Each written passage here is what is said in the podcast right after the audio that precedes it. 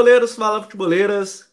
Sejam todos muito bem-vindos. Código BR edição de número 117 já está no ar aqui no seu agregador de podcast favorito ou ao vivo no YouTube toda segunda-feira.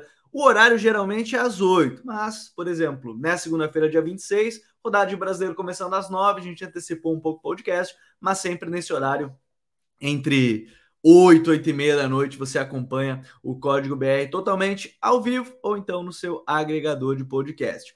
Hoje vamos falar muito sobre esse Botafogo líder venceu o Palmeiras fora de casa no Allianz Parque. Palmeiras não vencia mais, não perdia há mais de 20 jogos em casa. O Botafogo foi lá, venceu gol do Tiquinho Soares. Vamos falar sobre esse Grêmio que é o novo vice-líder da competição, tá cinco pontos atrás do Botafogo, chegando aí a equipe do Renato variando o sistema, jogando com linha de quatro, linha de cinco, variando bastante, cinco meio-campistas, pontas, tudo isso a gente vai falar. E a chegada do Paulo Turra na equipe do Santos. Então a gente vai falar sobre esses principais temas aqui no podcast essa semana. Se você está acompanhando pelo YouTube ou não, a gente fica como sugestão de conteúdo. No último final de semana agora, nos dias 24 e 25, a gente lançou de duas prováveis contratações aí do futebol brasileiro, duas análises completinhas sobre uma sobre o Gary Medel volante que está encaminhando seu acerto já com o Vasco da Gama, e o Léo Fernandes, Leonardo Fernandes, jogador uruguaio, que estava no Toluca, está vindo por empréstimo para a equipe do Fluminense.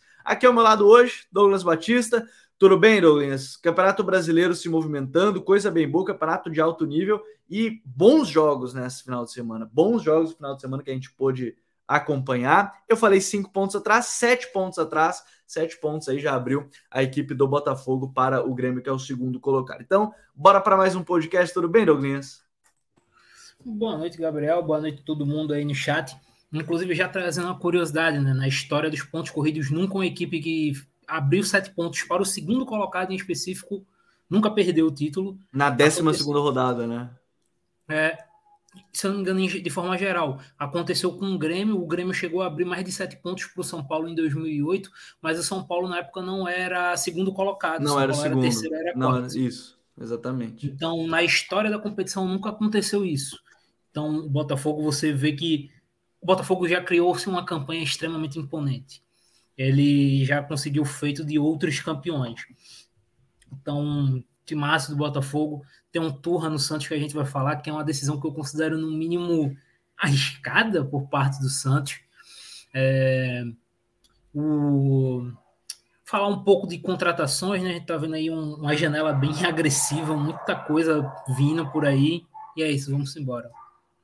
É, vamos embora aí, que tem bastante coisa para a gente falar por aqui. Quem está acompanhando ao vivo no YouTube, eu sempre peço aquele like, se inscreva aqui no canal, que você, se você gosta de análise tática, está conhecendo, está chegando aqui pela primeira vez. Final de semana a gente bateu 110 mil inscritos 110 mil inscritos. Muito obrigado a todos vocês que acompanham e gostam do nosso trabalho por aqui e nas outras plataformas também. O Douglas já deixou a torcida meio empolgada, já deixou aquela ilusão de 95. Tem outro dado histórico que o Rodrigo Coutinho hoje trouxe, nosso parceiraço, que agora o homem tá mascarado, né? Tá lá no Sport TV, comentarista lá e tudo mais, tá mascarado o homem, nosso parceiro ele trouxe o que a última vez que um, um, um, jogador fez 10 gols em 11 rodadas no Botafogo, em Brasileirão, sim, eu estou falando de tudo maravilha em 95.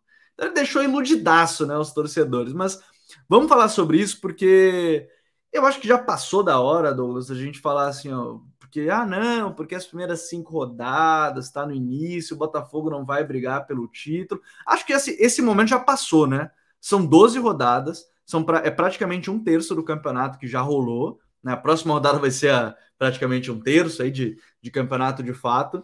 É, acho que esse é o primeiro ponto. Já passou isso. O Botafogo é sim um dos postulantes ao título do campeonato. E, enfim, acho que a gente pode começar por esse ponto, de ser um time muito consistente, muito sólido. É, a, as atuações elas oscilaram muito pouco até o momento, desde que iniciou o campeonato. Então a gente está vendo aí um time muito consistente que é, já vamos acabar com essa historinha de ah, não, tá no início do campeonato, porque é um trabalho muito sólido desse time nesse início brasileiro, né, Douglas? Totalmente, Gabriel. Acho que eu queria começar destacando o Botafogo pela defesa, tá? É, primeiro, trazer outro dado. A gente tá dando muitos números aqui hoje, então vamos trazer um outro. 12 rodadas no campeonato, o Botafogo só tomou 7 gols. O Botafogo sete partidas sem tomar gol, sem ser vazado. Então, o Lucas Perry passou sete jogos sem sofrer gol, que é um número impressionante para 12 rodadas. Um número impressionante. É, e entra muito naquela loja, lógica do se você não toma gol, você pelo menos empata. Você garante um ponto ali no mínimo. Só qual é a situação desse Botafogo? Esse Botafogo não empata. O Botafogo não empatou até agora na competição. O Botafogo perdeu dois jogos e ganhou todos os outros. Então, tem essa consistência muito grande. O Tiquinho é, decidindo vários jogos, qualidade impressionante, para além da finalização, um jogador extremamente inteligente. O Eduardo faz um campeonato assombroso no nível técnico, assim. Muito bom, é, muito bom. É, é, o melhor meia do campeonato, com, com larga vantagem para mim nesse início de Brasileirão. E aí você vai pegando os destaques individuais. O Eduardo, e a gente desce mais um pouquinho. O Adrielson fazendo uma competição soberba na defesa e o PR muito bem no gol. É, mas óbvio, é, o grande destaque para mim vai no coletivo. O Botafogo defende muito bem a sua área. A gente pega o jogo de ontem, por exemplo, que a gente está gravando dia 26 contra o Palmeiras. O Botafogo optou por fechar o meio, deixar o jogo do Palmeiras completamente pelos lados, onde o Palmeiras tinha criado muito bem no primeiro tempo. Por isso, o Botafogo é pior no primeiro tempo que o Palmeiras. O Palmeiras cria boas chances de gol. No segundo tempo, ele faz a mudança, ele coloca o Danilo no lugar do Tietê e coloca o. Não lembro agora qual foi a outra mudança que ele fez, mas ele fez duas mudanças assim que viram intervalo. E ele aumenta a estatura do time com o Danilo no meio. O Danilo é um jogador muito grande, muito forte. Então ele fecha o jogo do Palmeiras pelo meio, força o Palmeiras a jogar pelo E coloca o Segovia no lugar do, do Júnior Santos, para dar mais mobilidade e criação. E aí ele faz com que o Palmeiras jogue mais pelos lados, que é algo que o Palmeiras está acostumado. Só que é um Palmeiras obrigado a jogar pelos lados com o Rafael ganhando todos os duelos do Dudu. E do outro lado, o o Arthur também perdendo todos os seus duelos contra o Hugo. Então o Palmeiras ficava o tempo todo cruzando bola na área. E por mais que o Rony seja um bom jogador na bola aérea, tu tá enfrentando jogadores que são 20 centímetros mais alto que ele. E além disso, tem o Adrielson, que é um cara que tem uma velocidade e impulsão próxima do Rony. Então ele estava sempre em vantagem. Então o Palmeiras simplesmente não conseguiu criar nesse segundo tempo. Teve o lance do pênalti que foi uma parada individual do De Plácido ali. Mas fora isso, o Palmeiras não conseguiu criar. E, então, e, ainda, ainda tem uma grande chance no primeiro tempo, que é o Júnior Santos, né, em contra-ataque, se eu não me engano. Não... não... o Vitor Sá em contra-ataque, não o Júnior Santos. O Vitor Sá, que ele perde um mano a mano. No passe do, do, Eduardo, né? No passe do Eduardo. É, passe do Eduardo. Então você vê que é uma equipe que não sofreu no segundo tempo. O Botafogo conseguiu se defender muito bem. Coletivamente, é uma equipe que sabe muito bem o que fazer. E aí destaca outro ponto, né, Gabriel? E aí tu que fez esse levantamento, estava conversando em off ontem, né? durante o jogo, e a gente fez o levantamento que a gente estava conversando sobre a parte física do Botafogo. O Botafogo é uma equipe extremamente imponente física, fisicamente. E tu foi fazer o levantamento e o menor jogador da equipe titular, time base do Botafogo, é o Rafael, que tem 1,72. É, é uma equipe extremamente alta. Você tem vários jogadores com mais de 1,80. Você tem Cuesta, Adrielson, é, o Marlon Freitas, Tiquinho, acho que o próprio Eduardo também tem, o Júnior Santos. São Sim. jogadores, é um time extremamente alto e extremamente forte. Em termos de biotipo dos jogadores do Botafogo também é muito bom. Então, é uma equipe que normalmente também sobra fisicamente durante seus jogos. Então, termina tendo essa dominância total aí durante os jogos. É, o Botafogo ele não precisa ser uma equipe que faça 3, 4 gols. Como ele é uma equipe que não sofre tantos gols, você ter um, dois gols por jogo está garantido. E com o Tiquinho, na fase atual dele, ele tem essa garantia desses gols. Ele tem, acho que ele tem cerca de uma participação em gol por jogo, né? Ele tem 10 gols em 11 jogos, mas se não me engano ele tem duas assistências. Ele tem três assistências, ele tem mais de uma participação no jogo. Tem 10 gols e 3. Ele só não fez gol no Atlético Mineiro, que ele entrou no segundo tempo, que era time misto do Botafogo, e o Botafogo ganhou o jogo. E não fez contra o Atlético Paranaense.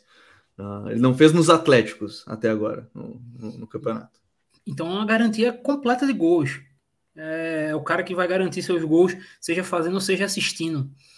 Então o Botafogo ele tem um começo de, de, de Brasileirão muito muito empolgante, né? Muito seguro, muito consistente e que vai contratar ainda. O Botafogo deve trazer alguns reforços nessa janela. É, eu, eu acho que essa janela vai ser, vai ser bem interessante de, de observar também, é, do Botafogo, e, e, o Douglas acho que deu um bom insight da questão da altura, porque aqui a gente está falando só que o jogador alto vai ganhar e tudo mais, mas é que o biotipo dos jogadores auxilia muito. É, é o biotipo e a altura dos jogadores ligados totalmente ao modelo de jogo do Botafogo. Modelo de imposição física, de transições rápidas, de pressão na bola. Né? Então, assim, é tudo acaba ajudando. Não estou dizendo aqui, por exemplo, tem o Segovinha. O Segovinha entra no segundo tempo aí e jogou para caramba, tá entrando muito bem. E o Segovinha tem 1,65, já mostrava muita qualidade no, no Sul-Americano e Sub-20. Né? Ele ainda tem bastante coisa a desenvolver, natural da idade, mas ele já mostrou muita, muita qualidade. Inclusive, para mim, a melhor parte até agora é que todo mundo, até os narradores já estão usando o Segovinha como o nome dele já. Tem que ter, tem que ser Segovinha. Não, não vou inventar Segovia, não, é Segovinha.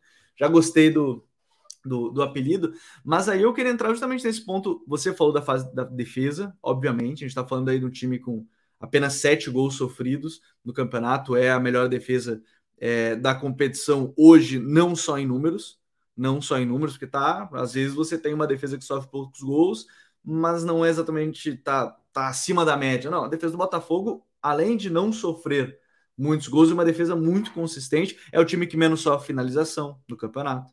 É um time muito sólido defensivamente.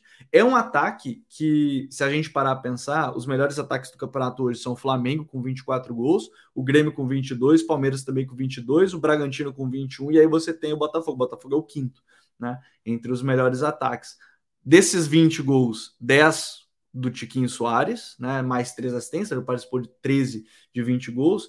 E a gente fala da consistência é, nesse sentido, na consistência é, na fase defensiva, mas acho que a consistência no ataque ela é tão importante quanto, né? Porque você conseguir aproveitar é, as principais chances acaba sendo algo muito relevante também, né? Porque se a gente pegar as grandes chances de gol, o Botafogo é uma das equipes que mais criou ch grandes chances de gol, por exemplo, criou 27, tá? Atrás só do Palmeiras e do Flamengo. Não tem o melhor ataque em relação ao Flamengo e Palmeiras, mas é também um time que perde muito pouco essas grandes chances. Por exemplo, as pessoas terem uma ideia, grandes chances perdidas, tá? Botafogo é o décimo, só perdeu 12. Tem grande chance, muito raro o Botafogo perder. Time muito letal. Então, assim, a gente está falando de um time que é consistente na defesa, mas é um time que está sendo muito consistente no ataque.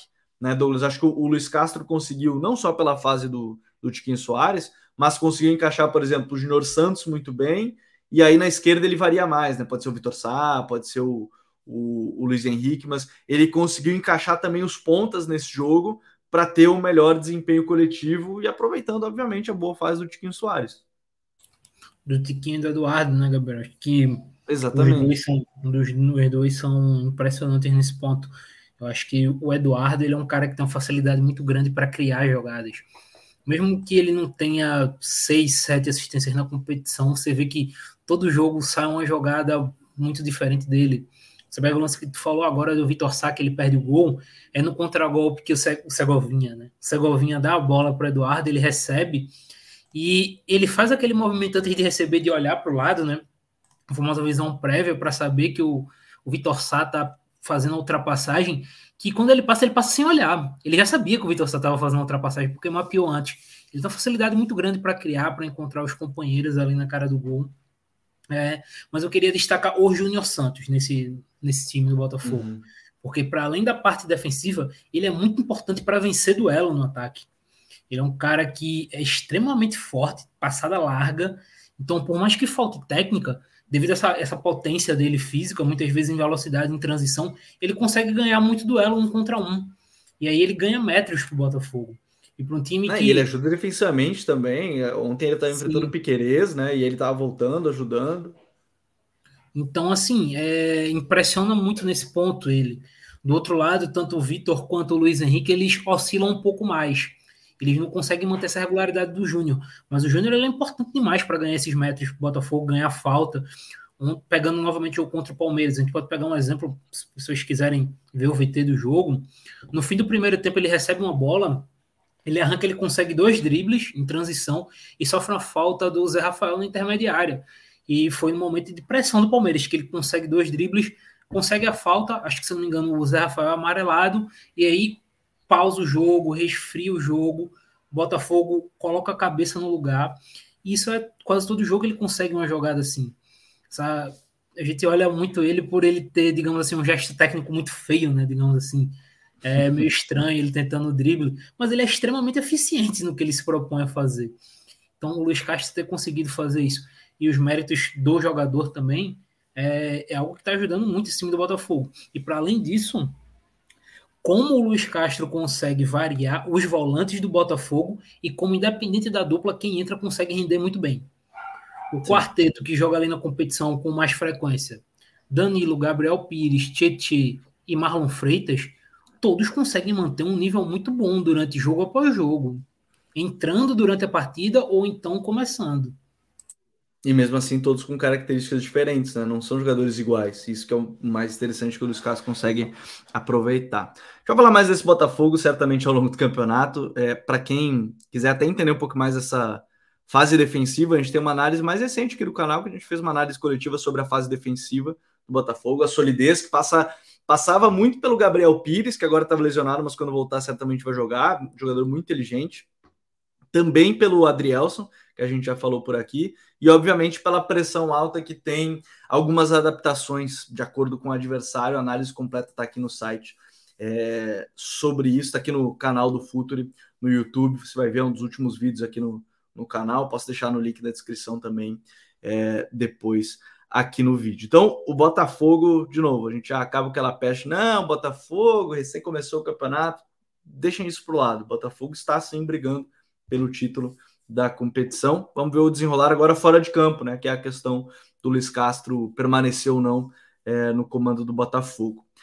Dito isso, logo atrás do Botafogo está o Grêmio, novo vice-líder da competição, 23 pontos, né, 7 pontos da equipe do Botafogo, Grêmio que goleou aí a equipe do Curitiba por 5 a 1 nesse final de semana. É, já havia vencido também na rodada anterior por 3 a 1 o América Mineiro de virada. E, enfim, tem tido uma evolução bem interessante a equipe do Grêmio. Hoje, hoje eu tô nessas de acabar com aquelas é, aqueles lugares comuns. Para mim, o outro lugar comum que a gente pode tentar encerrar um pouco mais aqui é que o Renato não é o cara que se adapta ao elenco, é que é um cara que pensa em pouca parte tática.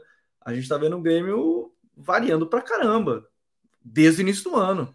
Linha de três, linha de quatro, 4-2-3-1 com cinco meias, 4-2-3-1 com dois pontas. Cara, é, eu, eu entendo o personagem Renato. Eu sempre falo isso, eu entendo o personagem Renato. Essa é a melhor forma que ele tem de blindar o grupo dele. É a melhor forma que ele tem. Ele blinda o grupo, puxa tudo para si.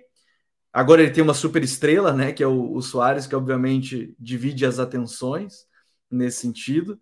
Mas assim, é, eu acho que esse campeonato tem mostrado muito do Renato e, e, como o casamento Renato e Grêmio funciona, né? Eu acho que esse é um outro ponto também a gente falar. Treinadores que funcionam muito bem em determinados é, clubes. A gente está falando de um Renato que se adapta muito bem e está fazendo um monte de alteração para manter esse time competitivo, né? Seja dos volantes, dos meias, do sistema tático em si, né? Sim, cara, totalmente. Ele tem um controle muito grande sobre o grupo dele. É... Primeiro ponto, acho que acho que vale ressaltar. O Grêmio foi uma equipe que contratou em excesso nesse início de temporada, no começo da temporada. A gente até fez um, no começo do ano falando sobre os mercados, acho que o Grêmio foi um dos times que nós citamos de, de várias contratações que, que terminou fazendo nessa temporada. E acho que vale citar como o Renato ele fez um trabalho para que talvez abaixo do Soares, né, Soares é o principal jogador do Grêmio, não tem muito para onde correr, mas talvez o segundo e terceiro jogador mais importante do Grêmio são dois caras que estavam já na equipe há algum tempo, que são o Bitelo e o Vila Sante. Foi um Renato que, pô, esses caras aqui, principalmente jogadores que correm, né? É bom destacar, são dos caras que correm muito, percorrem muitos quilômetros durante o campo. É, diferente de alguns outros que não tem mais tanto esse, esse, esse estilo, esse ritmo, né? Como, por exemplo, o Vina, que foi um dos que chegou. O Vina não, não aguenta o ritmo o do Cristaldo, né? Que está se adaptando. O Carbajo deu entrevista essa semana lá no Uruguai, falando que sentiu a, a diferença grande do futebol uruguaio para o brasileiro. Eu falei, eu até só aproveitando fazendo seja, eu falei no vídeo, né? Porque eu fiz o Carvalho, falei, O futebol brasileiro é mais intenso que o uruguaio. E aí tinha muito comentário. Eu não, aqui não é nem me gabar, eu acho que é a percepção das pessoas. Não, mas futebol uruguaio tem porrada, mas não é isso que eu tô falando de intensidade. O, o, o Carvalho falou um jogo muito mais rápido. E ele sofreu no início, né? Tá se adaptando ainda ao futebol brasileiro. E, e aí ele foi ajustando isso, principalmente a falta de pontas, né? É, os trabalhos do Renato, tanto no Grêmio quanto no Flamengo, entre outros clubes, foi muito pautado, Gabriel, até onde eu me lembro, pelo, pelo menos, de um jogo muito forte pelos pontas. Os pontas do Grêmio, por exemplo, ele teve o Fernandinho. O Fernandinho no título de, da Libertadores era um jogador extremamente importante. A bola vinha muito para Fernandinho para ele arrancar e ganhar metros. Depois veio o Everton Cebolinha ganhando espaço. Então, no, no Flamengo tinha o, o Michael né, fazendo muito isso também. Então, o jogo do Renato era muito pautado, não diria muito pautado, mas tinha um peso muito grande nesses pontas, nesse um contra um, desses jogadores de lado. E no Grêmio ele não tem essa opção. E aí ele foi moldando o jogo dele para deixar adequado por não ter esse tipo de jogador. E aí você está tendo justamente esses caras como Vila Sante e Bitelo crescendo, o Vila Sante pisando muito na área, Sim. pisando muito. Eu, Evoluiu muito posso... nesse quesito, porque ele não tinha muito a pisada na área como característica. Eu, eu posso estar enganado, Gabriel, mas se eu não me engano, desde o jogo contra o Inter, o Vila Sante tem cerca de quatro gols, né? Se eu não me engano, já no time do Grêmio. É, ele fez no Cruzeiro, fez no Inter, fez um nesse fim de semana. E eu acho que ainda tem mais um gol perdido dele que eu não estou lembrando. Contra o América. Ele é que ele fez dois seguidos contra o América e contra o Curitiba. Então, assim, é, é muito, são muito gols, cara, para um volante. Um cara que tem uma chegada muito boa na área, um jogador de. A gente falou do Botafogo, o Vila Sante tem um bom biotipo também. Um jogador rápido, um jogador que pisa muito bem na área. Então, é o Renato se ajustando. E para a gente que não via, pelo menos no início do ano, um Grêmio sem um PP, que era muito baseado no PP com a bola, no PP achar sem uhum. a entrelinha, já muda completamente. Eu não consigo ver o Grêmio sem ser um Vila Sante, por exemplo. É um Grêmio que muda muito. É, e eu gosto de a gente estar tá falando assim de, desse modelo ter, ter variado, porque sem os pontas, que o Renato Kelly já falou isso, enfim, o Grêmio está tentando o Michael, que virou um negócio negócio difícil, mas é, tentou o Soteudo e tá fechando com o Iturbe, mas o Iturbe não é um titular. Né? O Iturbe vem a princípio para ser banco, é que tá apostando muito na força dos laterais. Confesso que o João Pedro tá me surpreendendo mais pela força ofensiva que ele tem ajudado. O Reinaldo não. O Reinaldo, desde a Chapecoense, quando ele foi a primeira vez emprestado pelo São Paulo, ele já mostrava muito essa essa qualidade na chegada, né, de finalização, do cruzamento e tudo mais. A gente podia falar várias coisas do Reinaldo em termos defensivos que ele sofria, mas um sistema com três zagueiros isso, isso aparece bem menos. E a dobradinha que ele está fazendo ali pelo lado esquerdo junto com o Soares tem sido muito boa quando o Soares cai ali no setor. Né? Eles, eles nos últimos três jogos têm gols entre eles, né? Assistência do Soares para o Reinaldo, o Reinaldo assistência para o Soares. Mas aí é uma outra adaptação, né? Sem os pontas, a gente falou dos meio-campistas, mas é corredor para os laterais, João Pedro que não está lesionando, né? O Fábio que acabou se lesionando mais e o João Pedro está tendo esse ritmo e o Reinaldo é você não tem pontas, então tá, vamos com os laterais chegando. E o Reinaldo é um cara que acho que é um bom exemplo disso, né? De lateral que sabe chegar muito bem na área, sabe chegar finalizando, então acaba que funciona bem dessa forma, né? Sim, totalmente. E até legal citar o João Pedro, Gabriel, porque o João Pedro por muito tempo na carreira, ele ficou conhecido muito mais por um lateral que ataca por dentro, né? Tanto que no Bahia. Ele chegou Roger... a ser zagueiro com o Vitor Pereira, eu acho. E com o Roger, Ou... ele jogou de meia no Bahia, com o Roger Machado. É. Ele foi interior pelo lado direito, né? Então, ele era um cara que se caracterizava muito mais por atacar por dentro. E o Renato ele foi ajustando esse ponto para ele ser esse jogador mais de linha de fundo, de chegar. É, como falou, adaptação. Do outro lado, para além do Reinaldo, ele tem o Cuiabano, que também é um, é um jogador que tem essa predisposição ofensiva muito boa. É, então é interessante ver esses, esses ajustes do Grêmio e, e, como o Renato ele não tem medo de fazer uma alteração ou outra jogo após jogo, né? Dependendo do jogo, ele vai com o Reinaldo, pô, não dá, vamos com o Cuiabano. Então ele vai revezando jogadores, vai revezando funções botando outros jogadores para fazer outras funções e o time consegue manter esse rendimento. E como ele está usando, até comparado é, a outros trabalhos dele, porque ele está usando bem a base nesse início de campeonato. Aí tem o Bitelo, tem o Cuiabano, o, o próprio André. É, se eu não me engano, o André é revelado no Grêmio. Eu não sei se ele é revelado no Grêmio, ele chegou muito novo no Grêmio. Ele chegou. É. Mas ele, tá tra... ele chegou muito novo, não foi? Eu não lembro agora. Mas ele tá usando muitos jogadores jovens nesse time do Grêmio. Então é um ponto bem interessante. É, no próprio gol, né? Tanto o Gabriel Grando quanto o outro rapaz que vinha atuando. Então ele tem, ele tá fazendo muito isso, que era o Renato ele, ele gostava mais de jogadores. Ele era do Ercílio, ele chegou agora, ele era do Ercílio, só para contextualizar o André. Então, é... esse trabalho dele com esses jovens é muito interessante e muito importante para o Grêmio, porque o Grêmio ele vem de uma série B e financeiramente o Grêmio sofreu muito. O Grêmio teve um golpe muito grande de finanças e fez investimentos muito altos nessa temporada. Soares, Carbajo, Cristaldo. Então, claro, o campeonato ainda está muito. Tem muito campeonato, mas pensando em fim de ano, o Grêmio vai precisar vender, o Grêmio vai precisar de dinheiro. É, então, é o proposta um... do próprio Bitelo, né? Do Mônaco, já querendo ele. Então, Bitelo jogando bem, Cuiabano jogando bem, o Gabriel Grando agarrando bem, é muito importante para o Grêmio financeiramente. Então, o trabalho do Renato não é bom só dentro, pensando dentro do campo, mas pensando no que pode render fora do campo também para esse time, para esse clube.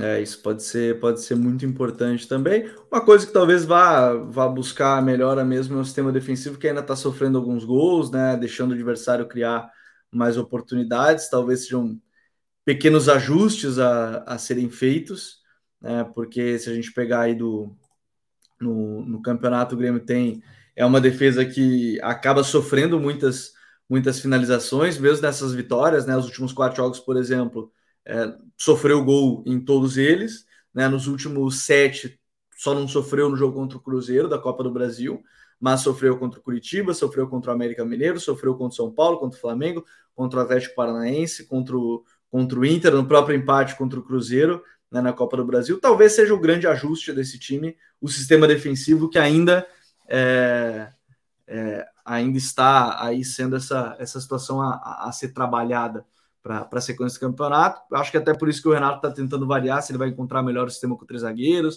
se vai ser com uma linha defensiva com quatro jogadores. Acho que isso ele está procurando, que ele ainda não conseguiu encaixar da, da melhor forma, porque ainda é um sistema defensivo. E ainda teve todo o caso aí, questão extracampo do Adriel, que era o melhor goleiro, né, por exemplo, do time e aí acabou toda uma questão extra-campo que ele acabou ficando afastado, ele tá jogando Gabriel Grando, tá jogando o, o, o Breno, né? Enfim, isso essa é uma variação, mas acho que é importante ressaltar isso. E agora, em meio à, à situação do Soares, né? Que aparentemente vai ficar até o final do ano, é o que se parece, mas o Grêmio está resolvendo algumas situações com, com o jogador, que é o ponto-chave desse time.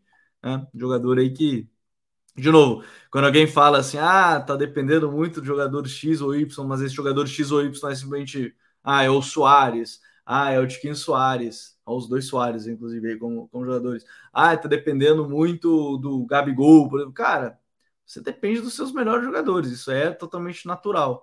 Né? Aí a, a, o time você forma para esses caras, geralmente é assim que, que a banda toca. Quem diria, e... quem diria que você seria extremamente dependente do segundo melhor nove do século, né? É, Quem não, exatamente. poderia imaginar que isso aconteceria. é, então assim, é, é totalmente natural. É, por isso que eu, eu, sempre acho muito engraçado. Ah, Messi dependência. Pô, eu não depender do Messi, vou depender de quem no meu time, né, gente? Então, assim, eu sempre entro nessa lógica. Se o melhor jogador, você é dependente dele. Ponto. Agora você tem que criar a melhor forma para essa dependência não ser a dependência de ter que tocar a bola para ele, ele driblar 10 e fazer o gol. Ponto. Mas você vai ser dependente dele ser, ser o cara decisivo aí do, no jogo, né? acho que esse é um, um ponto muito, muito importante. Bom, é, esse Grêmio eu tô curioso também para as próximas semanas e com a janela de transferência também, como é que vai ser? A janela que abre daqui seis dias, se eu não estou enganado, cinco dias, cinco dias e mais algum mais algumas horas. Né? Abre a janela já de transferência para a inscrição de jogadores. Bons comentários aqui no chat, um deles com o Haaland também falaram muito. Exatamente. Pô, não vou depender do 9 que sabe fazer gols, posicionado dentro da área. Eu tenho que depender desses caras.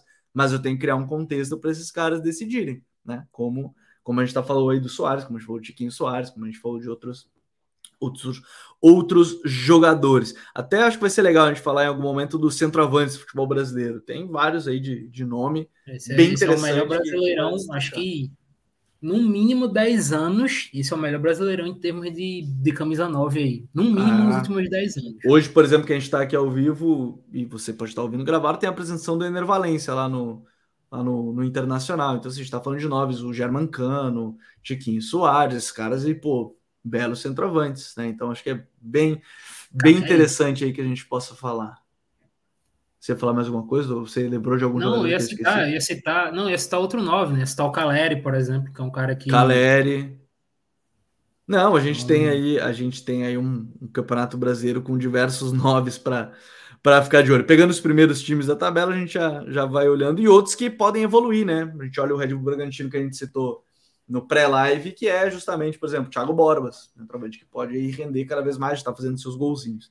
Mas esse é um ponto que a gente vai acompanhar mais de perto aqui para frente, esse Grêmio e os centroavantes aí no futebol brasileiro. Hoje o artilheiro é o Tiquinho Soares com 10 gols, já fez quase o número de gols do artilheiro do Brasileirão passado, né? Eu, eu sempre bato na tecla. No Campeonato Brasileiro, os artilheiros fazem pouquíssimos gols. Raras são as vezes que passam de 20, que chegam a 20. Tomara que isso se torne comum.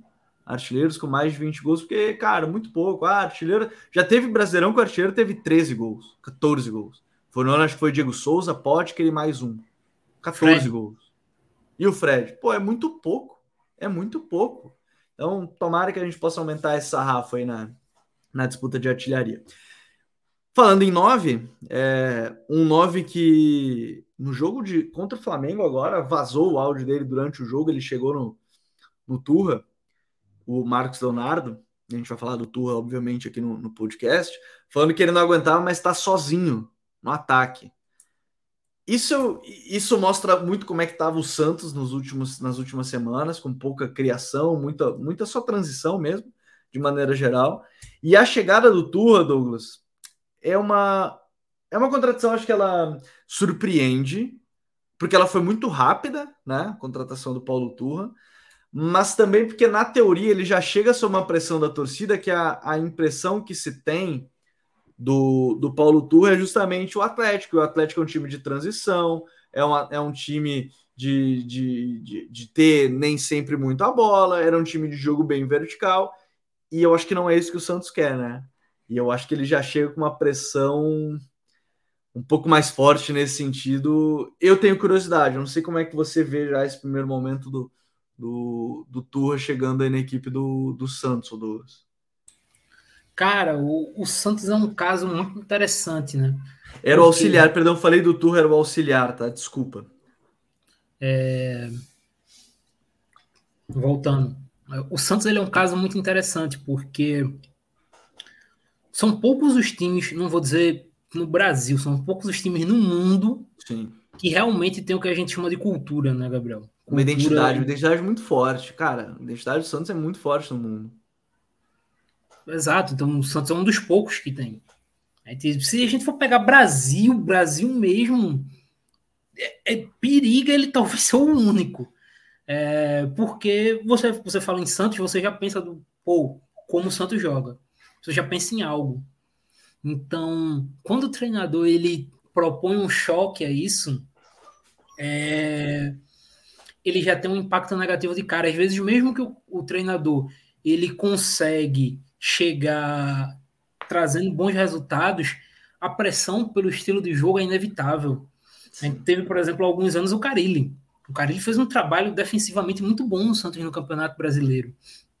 É, mas a, a, torcida já olhava com um pouco de, pô, será que não dá para dar outro passo? Eu quero o time mais para frente. E aí, quando ele tentou fazer no estadual, não, não rolou e saiu rápido. É algo que, digamos assim, não se cria no Santos, né? É muito difícil, é, é um choque muito, muito brutal. E foi a mesma coisa com o Odaí. O Odaí, por mais que tenha tido trabalhos muito bons em Inter e em Fluminense, ele é esse treinador de transição, jogo rápido, jogo muito físico e não, não encaixou, não bateu com o Santos. Alguns jogadores não, não conseguiram render tão bem. O Ângelo talvez tenha. É, o Ângelo que finalizou bem, né? 2022 Está tendo um 2023 muito abaixo do que pode nesse início de campeonato brasileiro, pelo menos. Então, pode ser pelo estilo de jogo da equipe também, claro. É... Mas vários outros jogadores não conseguiram atingir o potencial, o potencial normal da equipe do Santos. E aí, quando você traz o Turra que tem essa ideia também de um jogo mais de transição, um jogo mais de velocidade, a torcida vai chiar. É, para mim, o grande ponto aqui do Turra não é o estilo de jogo dele, não é a questão de identidade, por mais que isso seja importante em alguns clubes. A grande questão do Turra, para mim, é que o trabalho dele no Atlético Paranaense foi muito inconsistente. E é o único trabalho que ele teve na carreira, como treinador profissional. Eu tenho um ponto, tá? Aí. Eu não sei se o Turra do Atlético era o Turra autoral. Por tudo que eu tenho Pode lido, ser. Eu tinha muito a impressão que o Turra do Atlético era basicamente uma cópia, entre aspas, do que queria o Filipão, que era o diretor técnico do Atlético. E eu acho que essa era até uma discussão da torcida, né? Que não era exatamente aquele jogo cap, o cap é um pouco mais vertical, até fica com a bola, mas era mais vertical ainda. Eu tenho a impressão que o Santos pode ser, ó, Turra, agora você vai ser mais Paulo Turra e menos Paulo Turra com Felipão. Talvez seja esse o grande ponto aí dessa, dessa virada. Sim, com certeza. O grande ponto para mim, como eu disse, não é nem identidade, é o fato do Turra ter pouco, pouco lastro. E aí ele chega num Santos que está passadas as 12 rodadas, está a pouquíssimos pontos de um Z4. Então, a partir disso, o Turra ele vai ter que desenrolar uma situação que na carreira ele não passou ainda. Ele vai ter um contexto de pressão muito grande, provavelmente alguns jogos sem torcida, devido ao que aconteceu na, na última quarta-feira. Uhum. E tendo que resolver toda essa bronca com o carro andando. É algo que ele não enfrentou ainda na carreira. Então, eu sinto que foi um. Pode ser que dê certo, obviamente. O Torre, ele, principalmente falando de futebol, você vê que ele é um cara inteligente, é, até quando era auxiliar do Filipão mesmo, quando era auxiliar, ele sempre falava, falavam muito bem do Turra, mas é uma situação que ele nunca enfrentou na carreira dele. Então, eu não sei se o que o Santos precisava no exato momento é, é exatamente isso que o, que o Santos tinha que, tinha que ir. Estou um pouco receoso. Acho que foi um tiro muito, muito arriscado do Santos. Acho que nesse exato momento tem que ir na bola de segurança, sabe? Mas... E, e tem um detalhe, é que o acerto foi muito rápido, né?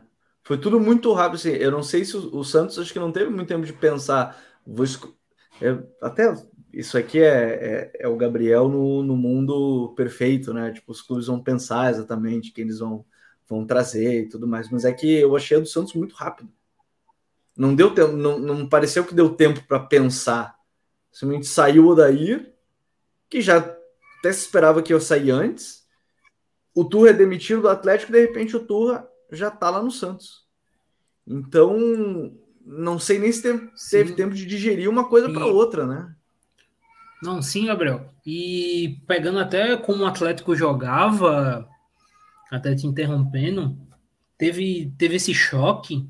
E se a gente for pegar a forma que o Atlético jogava, é, pontas muito por dentro, né? Quase como meias mesmo. Você vê que tinha uma dificuldade em alguns jogar por dentro, inclusive com laterais extremamente agressivos. Eu não sei se casa necessariamente com o que o Santos precisa, porque o Atlético, por mais que é, alternasse o nível dele, atuações, é, tendo principalmente o brasileiro mais atuações abaixo, mas era uma equipe mais inconsistente, mas o Atlético tinha Kelvin do lado direito e Fernando do lado esquerdo, que são dois caras que têm essa proeminência muito grande de chegar na linha de fundo. Os laterais do Santos, tu tem um Gabriel Inocêncio ali pelo lado esquerdo, que não é tanto dessa, dessa chegada na linha de fundo. Pelo lado direito, tem o Natan, que é um lateral que gosta de construir muito por dentro também. Então, eu não sei se necessariamente as peças que o Turra tem vão bater com aquilo que ele, que ele propôs no Atlético Paranaense. Ah, não era um Atlético autoral. Beleza. Era um Atlético que era, digamos, uma extensão de algo. Beleza. Mas por mais que não fosse, tinha alguma coisa dele ali. Claramente você vê que tinha alguma coisa dele ali. Então, se ele for replicar essa situação de pontas mais por dentro, laterais chegando muito na linha de fundo, os laterais, os laterais do Atlético eram, eram pontas. O Kelvin, principalmente no campeonato estadual, ele estava o tempo todo atacando a última linha, atacando as costas do defensor. Então, eu não sei se no Santos ele vai ter esse tipo de material humano por característica dos jogadores. Então. É, se a gente parar para pensar, o, o, grande desafio dele talvez seja montar um time para Ângelo Soteudo e Marcos Leonardo, né? Acho que esse é o grande objetivo do, do, do Turra a partir de agora, né? Sim, totalmente. Principalmente no caso do, do Marcos Leonardo, né? Que é o cara que garante gols. A gente estava falando aqui do Tiquinho, do, do Soares e de outros novos que garantem gols. O Marcos Leonardo, a gente está falando de um rapaz sub-20 que já garantiu mais de dois, dois dígitos de gols em Brasileirão. Ah, e tem muita experiência já na Série A, né? Para a idade já tem bastante experiência na Série A. Exato. Então, claro, a gente está mantendo aqui um cenário do Marcos Leonardo permanecendo no Santos. A janela está vindo aí e nela pode acontecer de tudo. Inclusive, já tem é, informações de que ele já recebeu proposta, né? Sim. É, mas mantendo o Marcos Leonardo, é um Santos que tem que criar para ele. Ele é um cara que é um homem gol, ele consegue garantir uma quantidade boa de gols. É, eu sou curioso para ver como é que ele vai fazer. Eu acho que o principal ponto aqui do Turra vai ser ele saber desenvolver individualmente seus jogadores. Desenvolver individualmente o Ângelo, recuperar o melhor Soteudo, recuperar o melhor Dodi, que foi justamente com o Odair no Fluminense, mas tentar ir recuperando esses jogadores que o Santos ele vive uma fase muito ruim coletiva, mas também tecnicamente. O Santos está com muitos jogadores, se a gente pega o FIFA, né? O Santos está com muito jogador com a setinha para baixo. é, então, e, aí, e aí eles podem estar fácil para baixo porque o treinador não conseguiu potencializar eles, e aí entra aquele ponto de confiança, né? Jogador sem confiança é muito complicado, né? Exatamente, então vai partir muito do Tour essa melhora. Acho que se ele consegue melhorar individualmente esses jogadores, a gente já tem um norte. A gente já consegue ver um norte para o Santos. Principalmente no caso do Soteudo. O Soteudo foi contratado para ser a grande estrela do Santos. E desde que ele voltou no ano passado, ele não tem conseguido ser esse jogador. Sofreu com lesões, é, mas mesmo com lesões, quando esteve em campo, o rendimento dele não foi tão bom quanto da primeira passagem. Então, se tu consegue recuperar um Soteudo, tu consegue desenvolver no Ângelo, teu ataque já muda. Já consegue ver mais opções. Então, acho que vai partir muito do Turra trabalhar rapidamente para ter esse impacto técnico melhorado nos seus jogadores. É, o, o Turra vai ter esse grande desafio né, de, de, de, o que fazer a partir de agora na equipe do Santos, porque é, é, ele tem pontos importantes aí, né? Primeiro, para mim, o primeiro ponto justamente é a confiança desse time. A confiança está muito em baixa. É um time que ainda, ainda precisa é, uma outra vitória para dar uma recuperada. Vai ter agora, tá praticamente tá, tá eliminado né, da Sul-Americana, vai com o time reserva. Provavelmente vai com o time reserva, né? Para dar um tempo maior de repente para treinar. A parte boa o lado bom, aquela coisa, o lado bom da crise, aquela coisa, aquela, aquelas manchetes, é que o Santos, por exemplo, é um time que neste momento está na zona de rebaixamento, porque aí você triplica a pressão, né? Então, esse é um ponto importante a se, a se ressaltar. Eu tô curioso. Acho que ele tem um desafio e tanto aí pela frente. Só que aí a gente falou da questão autoral. Acho que o primeiro ponto que ele vai fazer no final das contas, Douglas, vai ser algo que. E, é até curioso, porque o Santos tem só 13 gols sofridos. A gente falou do Botafogo, o Botafogo tem 7, o Santos tem 13. Em relação aos times que estão próximos do Santos, para as pessoas terem uma ideia, o Bahia sofreu 18, o Corinthians sofreu 16, o Cuiabá sofreu 15, o Goiás sofreu 20, o América Mineiro sofreu 27, o Vasco sofreu 20, o Curitiba 26. Na teoria, na teoria, é um time que sofre poucos gols, né? Mesmo que a média de um gol por jogo seja ruim, mas é pouco em relação aos seus adversários. Mesmo assim, talvez seja o primeiro ponto para ajustar, né? Porque é um time também que faz poucos gols. Os últimos cinco jogos são três derrotas e dois empates. É, talvez o primeiro ponto seja dar solidez de não vamos perder o jogo e aí depois tentar encaixar algo ofensivamente. Aí, de novo, a gente não, talvez não veja o autoral Paulo Turra, mas é algo que ele vai ter que fazer de cara, né? Só para pegar, Gabriel, trazendo números, é, são 13 gols em 12 jogos, mas é bom lembrar que foram três só nesse último jogo, né? Exatamente. Eram, que eram fez dois gols ainda. Ah. Então, isso, isso pesou. O Santos, essa questão ofensiva é muito boa que tu citou, porque a gente teve um caso recente que foi o do esporte, quando o esporte caiu em 2021. O esporte, quando caiu em 2021, o esporte caiu tomando 36 gols. 36 ou foi 37 gols. Menos de um gol por jogo. Só que o Sport teve 25 gols feitos no campeonato. Então, por pois mais é. que tenha tido uma defesa extremamente eficiente, é, o Sport acabou o, o, campeonato, se não me engano, com 14 jogos sem tomar gol, 14 clean sheets. Mas tu tinha um ataque que era inoperante. Não conseguia fazer gol. Então, e não é como se o Santos não tivesse peças para fazer esses gols, né? Exato. Então, entra muito no que nesse ponto é não tomar gol é importante, te garante que tu pontue. A gente falou isso inclusive no caso do Botafogo. Só que com 38 empates tu é rebaixado. Então, por mais que tu não tome gol, tu tem que saber fazer. Futebol é aquilo, é aquela máxima, tu tem que ser decisivo nas duas áreas. Na tua para não sofrer gols e na do adversário para fazer. O Santos ele tá sendo até certo ponto eficiente em uma, que é não tomando tantos gols, mas na outra ele não tem essa eficiência. Isso afeta diretamente o resultado dele. Tu falou a questão de que os times que estão próximos ao Santos têm feito, têm tomado mais gols, mas assim, sem olhar tabela, eu chutaria que boa parte desses times estão fazendo mais gols que o Santos.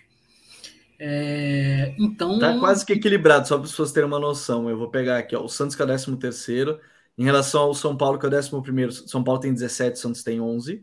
O Cruzeiro tem 15, o Santos tem 11. Aí abaixo do Santos, Bahia tem 13, Corinthians também tem 11, o Cuiabá tem 9, é o pior ataque do brasileiro, junto com o Coritiba, que também tem 9. Goiás e Vasco 10 e o América Mineiro 13. A diferença é pouca, depende do time, né? Mas é, é, as coisas são meio próximas, assim, mas o Santos, de novo, é, não conseguir fazer gols com os jogadores que tem é meio difícil, né? Tem que, tem que ajustar para isso. Exatamente. E como tu disse, não como se não tivesse qualidade.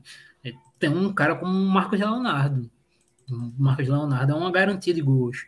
Você tem um David Washington no banco, que é um jogador excepcional, qualidade ímpar.